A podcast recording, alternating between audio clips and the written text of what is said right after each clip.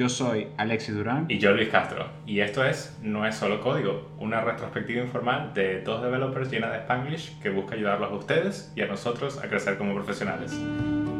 Hola, hola. En el episodio de hoy vamos a estar hablando sobre, no sobre reestructuraciones, pero algo así como que qué pasa cuando hay cambios en tu equipo, ¿no? O algo, o algo por el estilo.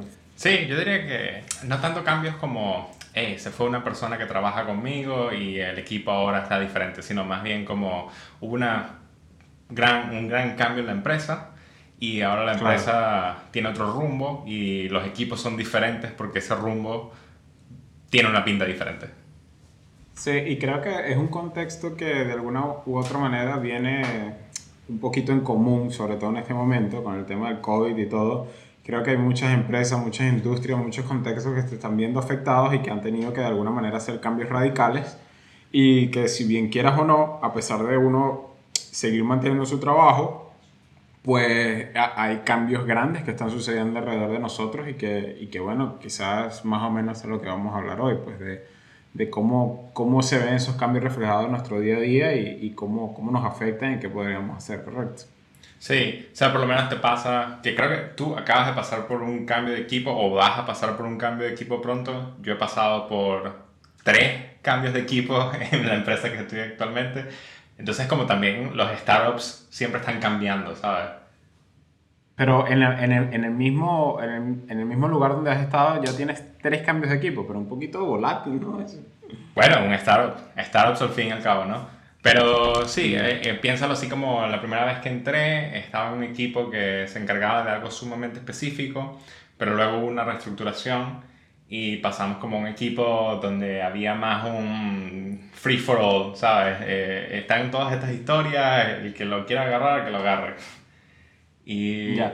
Sí, bueno, por lo menos dentro de mi contexto, ahorita FreeNow, de hecho, el, se hizo ya la publicación, eh, la redundancia, se hizo público la información y pues evidentemente hubo una gran reestructuración que pues no vino únicamente sujeto al tema de COVID, sino también a una cantidad de cosas que, que, el negocio sentía que eran prioritarias y por eso estamos haciendo una gran reestructuración. Startups, startups al fin y al cabo. bueno, entonces, eh, cuando, cuando pensábamos en este título, pensamos en la conversación que vamos a tener ahorita, eh, ¿Cuáles crees, que, ¿Cuáles crees tú que sería uno de los principales challenges? Este, o podría yo de alguna manera comenzar, porque ahorita, y, y, eso es lo bonito que tiene el podcast, ¿no? Que mientras que estamos hablando las cosas empezamos a vocalizar y a conceptualizar ciertas cosas que no habíamos visto antes. Y creo que una de, de las primeras cosas que se me viene a la cabeza es que yo de una manera u otra siempre había, me había sentido como bastante relajado a estos cambios, ¿no? Y no entendía y no me terminaba de abrir a la incertidumbre que, que, que, que, tenían mis compañeros. Es decir, cuando yo sentía o cuando la gente decía como que, no, pero es que no sé en qué equipo voy a estar, no sé cómo vamos a hacer, no sé cómo va a hacer esto. Dentro de mí era como que simplemente, bueno, pero seguimos, seguimos haciendo nuestro trabajo y ya, ¿no? Y, y ojo, no estoy empezando este punto de alguna manera de, de decir que esa actitud estuvo mal, pero no estuvo completamente bien, creo que es lo que quiero decir. Una vez que te abres a escuchar diferentes puntos de vista, empiezas a, a entender un poco más las cosas y creo que por lo menos eso sería el primer punto que me gustaría tocar contigo. Eh, imagínate que estás dentro de estos zapatos, en los que estás en una, en una empresa que si bien no sería una startup, porque no somos tan pequeños, tenemos presencia alrededor de toda Europa. Y, Uber es un startup. bueno, pero lo que quiero es que la gente no, no imagine como una pequeña oficina, ¿verdad? Con, con, menos de 100 empleados. Entonces, de alguna manera, hay mucha gente implicada. Imagínate que estás dentro de esos zapatos y estás dentro de los zapatos de, de un software developer, eh, no quiero decir normal, sino que simplemente no tiene algún tipo de management eh, responsibility. ¿Cuál sientes que, que, serían tus miedos y cómo, cómo lo afrontarías? ¿Tendrías algún miedo? ¿Cómo, cómo, cómo va eso? Bueno, es, es, algo que hemos vivido en cierto punto de nuestras vidas tú y yo. Eh, yo creo que el primer miedo es como afrontar el cambio, ¿sabes? Esos sentimientos de, si bien voy a estar en la misma empresa, eh, hay un cambio de cuál va a ser mi rumbo, cuál va a ser mi día a día. y somos animales de costumbre, ¿sabes? Entonces, cuando vemos esos cambios, así como que, ah, no sé qué va a pasar ahora, no sé qué voy a hacer con mi vida, seré feliz en esta empresa haciendo algo diferente, que no sé qué es, ni siquiera qué es lo que va a ser, ese tipo de cosas nos dan miedo. Y es un miedo que sí, es real, pero también nuestra actitud, por lo menos la tuya, que tú mencionas de, bueno, seguirá trabajando, ¿sabes? No, no, no tiene problema. Em, es una actitud que también yo he tomado. Y creo que, hablando de experiencia personal, cuando yo tomé esa actitud las primeras veces, también sentía lo mismo que tú, ¿sabes? Así como, el trabajo es trabajo. Eh, mm. Pero también la primera vez que salí de la empresa en la que estaba sumamente acoplado a la visión y veía así como que, wow, este sentimiento de este cambio radical que vamos a hacer me afectó muchísimo.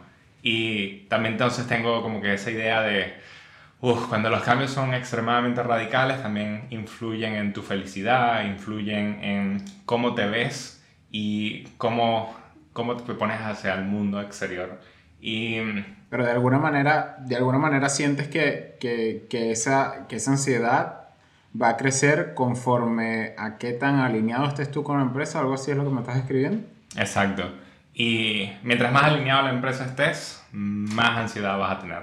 Em, ¿Cómo afrontar esa ansiedad? Es algo difícil, ¿sabes? Depende mucho de la persona. Yo creo que una de las cosas que puedes hacer es simplemente hablar con la persona que está en management si sientes esa ansiedad y aclarar esos puntos, ¿sabes? Simplemente saber, quiero más de la misión, quiero saber más cuáles van a ser los objetivos de mi equipo, cuáles son las expectativas de los próximos 3 a 6 meses de nuestro nuevo equipo, em, yo como individuo, en qué debería enfocarme, cuáles son las áreas en las que consideras que debería mejorar para estos próximos tres meses, ese tipo de cosas que te ayudan un poco a restablecer tu visión personal y tu visión dentro de la empresa. Porque la visión de la empresa... ¿Pero crees que sea...? Dime. Sí, dime, dime. No, no, dime tú. O, o sea, ¿crees que realmente, o sea, porque una de las cosas, y claro, aquí jugando un poco a, a, al, al, lado antagónico de lo que estás hablando, eh, es como que ¿realmente necesito preocuparme tanto? O sea, porque al final de cuentas es como que tu empresa te contrata para, para que cumplas con cierto perfil, ¿no? Independientemente de si estás una startup o una empresa, normalmente tienes una, un set de responsabilidades. E independientemente del cambio de la estructura que haya alrededor de tu equipo, pues mientras que tú sigas cumpliendo tus responsabilidades, pues ya, ¿no? O sea, ¿para qué preocuparnos tanto? O sea, independientemente de donde te coloquen tú tienes un set de herramientas en las que puedes trabajar y si ellas todavía hacen fit dentro de la empresa en la que estás, pues chévere. Y si no, pues también pues buscarás, buscarás un espacio en otro lugar. Piénsalo como, como un barco. Eh, si eres un marinero en los años 1400 y estás zarpando a un lugar desconocido, crees en la visión de tu capitán, ¿no? Y tu capitán sabe a dónde vamos, pero tú no. Tú simplemente te encargas de algo en específico, izar las velas, volverlas a bajar cuando hay mucho viento, etc. Si la noche a la mañana te dicen, ya no eres la persona que va a izar las velas, ahora eres la persona que va a estar pendiente del timón, pues tu responsabilidad cambia completamente. Cambias el equipo, cambias las personas con las que interactúas en tu día a día y eso genera cierta ansiedad. Eh, puedes creer en la misma misión que tu capitán tiene después de haber cambiado tu perspectiva de dónde estás en la empresa. No necesariamente. Puede que sí, puede que creas más, puede que creas menos. Todo eso, todos esos cambios van ligados a esa ansiedad que estamos hablando. Entonces llega el punto en que dices, sí, vale, es un trabajo, pero tu trabajo es tu día a día. Son ocho horas de tu vida que tú decides colocar en algo que crees.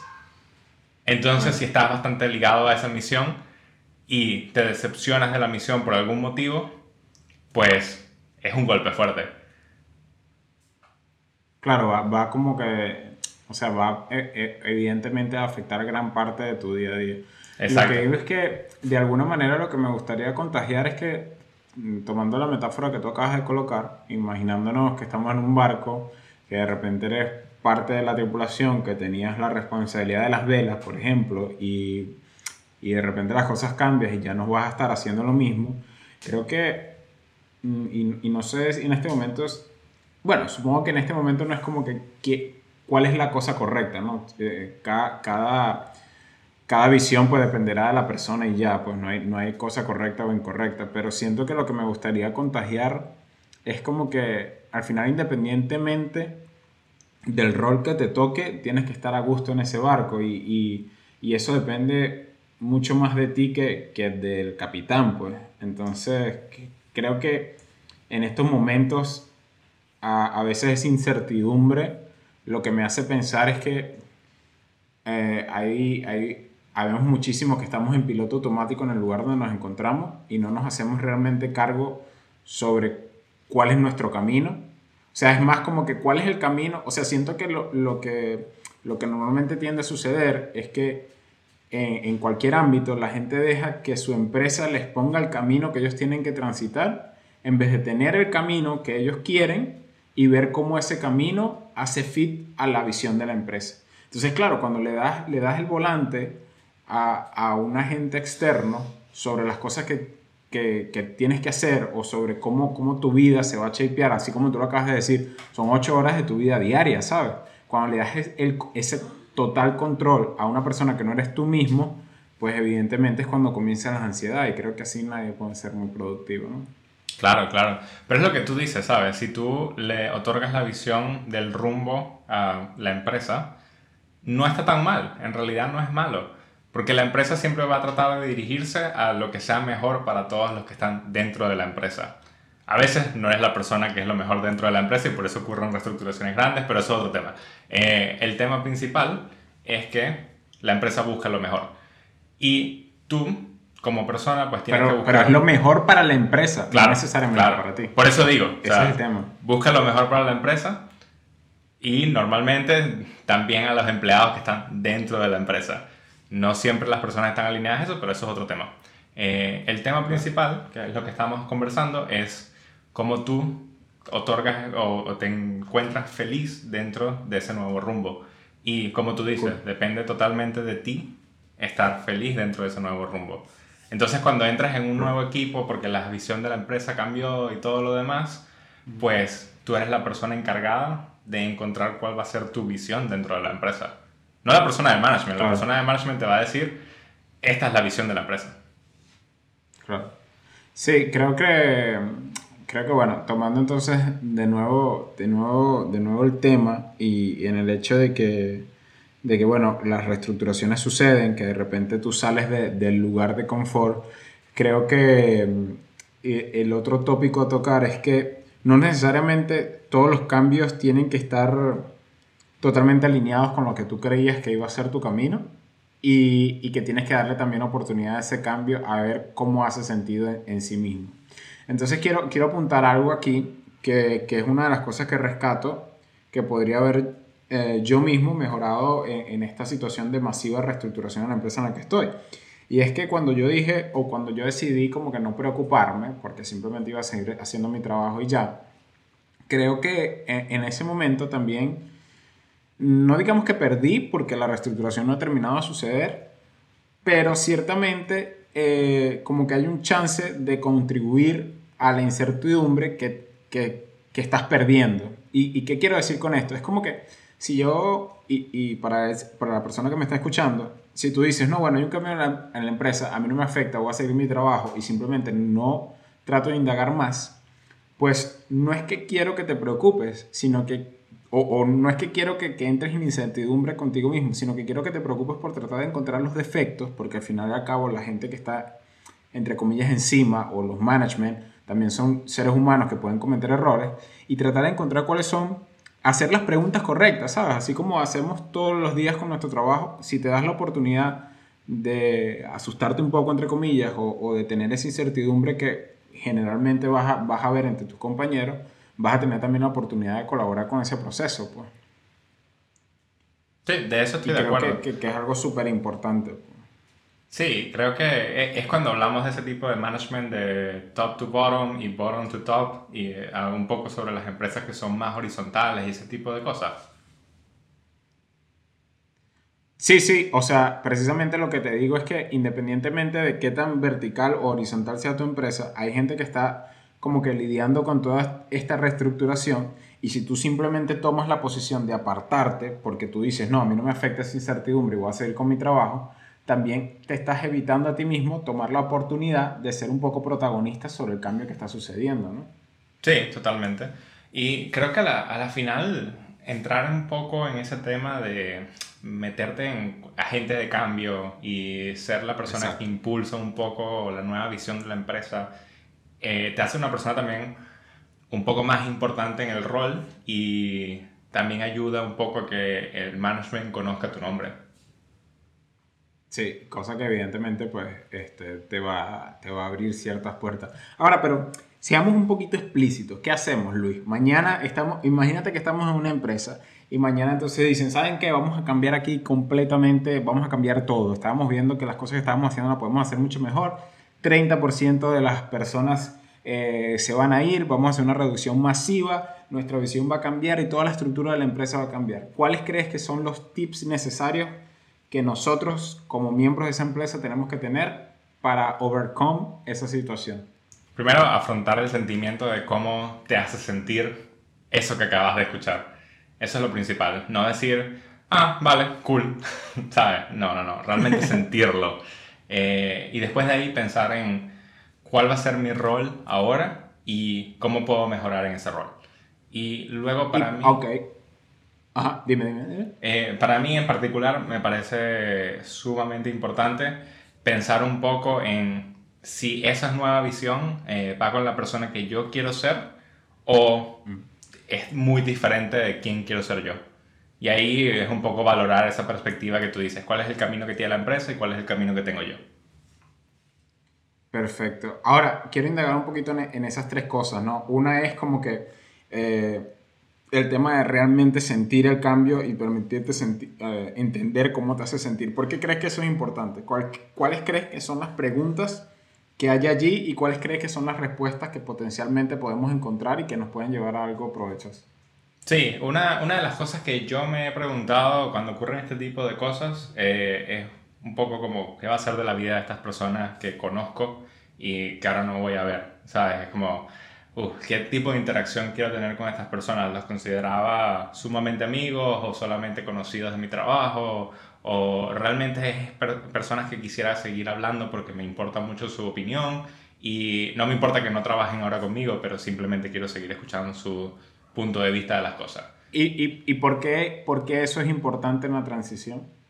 Es importante porque a la final tienes los sentimientos encontrados de las personas que tienen sentimientos positivos y sentimientos negativos sobre las decisiones que ocurrieron dentro de la empresa y eso te va a ayudar un poco a tomar decisiones en cuanto a, como tú dices, influir en la visión que va a tener la empresa ahora, eh, de ahora en adelante y también en la visión que vas a tener tú como persona dentro de la empresa.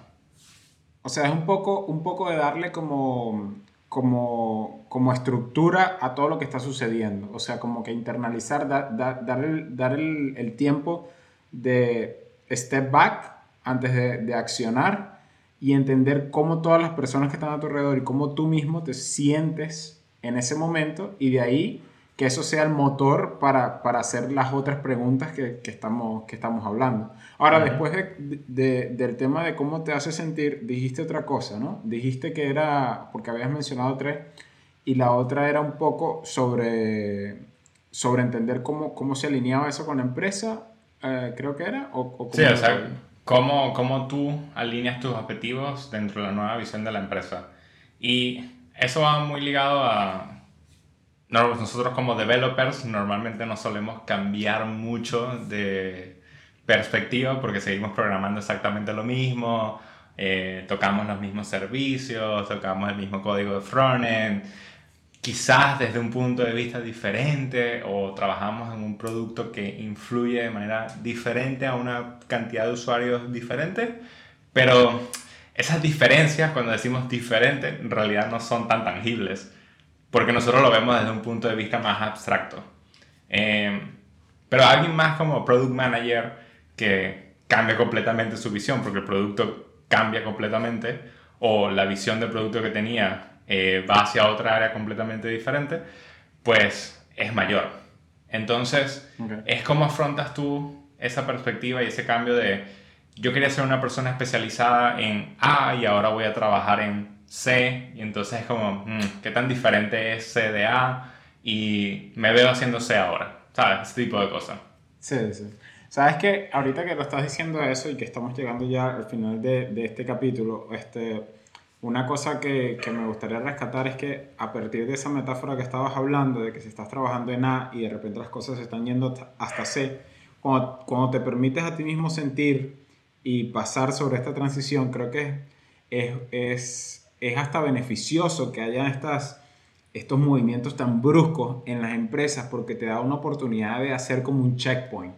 Es en el sentido como que estoy donde quiero estar porque es que tienes que evaluar realmente eh, cuáles son los principios que se está guiando la empresa, por lo que ya, ya, ya hemos venido hablando y por lo que tú has, tú has dicho, y tienes como que reconsiderar casi, casi tanto como que si fueras a unirte a la empresa de nuevo. Es como que realmente está la empresa en la que quiero estar, es realmente esta empresa la que está alineada con las cosas que quiero conseguir a corto, mediano y quizás hasta largo plazo. Entonces, de alguna manera creo que este, permitirse sentir todo, todo, toda esta ansiedad y toda esta preocupación, entre comillas, eh, no debería nublar el hecho de que es una buena oportunidad para hacer un checkpoint y entender si tu lugar realmente es en esa empresa en, la que estás ahorita. Totalmente. Y creo que eso va de la mano un poco a cuál es la conclusión. La conclusión es, todo ese tipo de cambios son buenos. ¿Sabes? Siempre los cambios van a ser buenos, no importa qué tan mal se sientan. Porque te dan ese punto de, ok, ahora puedo hacer un check de dónde estoy yo, dónde quiero estar, dónde me veo en este momento, qué es lo que estoy haciendo en este momento y es ese punto de, vamos a respirar un poco, vamos a calmarnos y vamos a tomar de nuevo nuestro camino.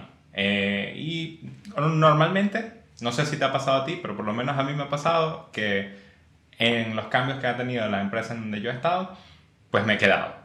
Pero simplemente lo he visto de una perspectiva diferente. He visto como que, pues ahora puedo hacer esto de más, ahora puedo hacer esto uh, otorgándole la responsabilidad a otra persona y ese tipo de cosas, pues me ha ayudado a crecer personalmente.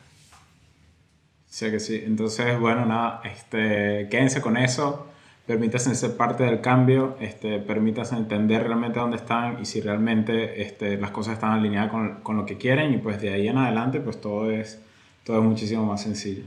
Muchísimas gracias y nos vemos en el próximo capítulo.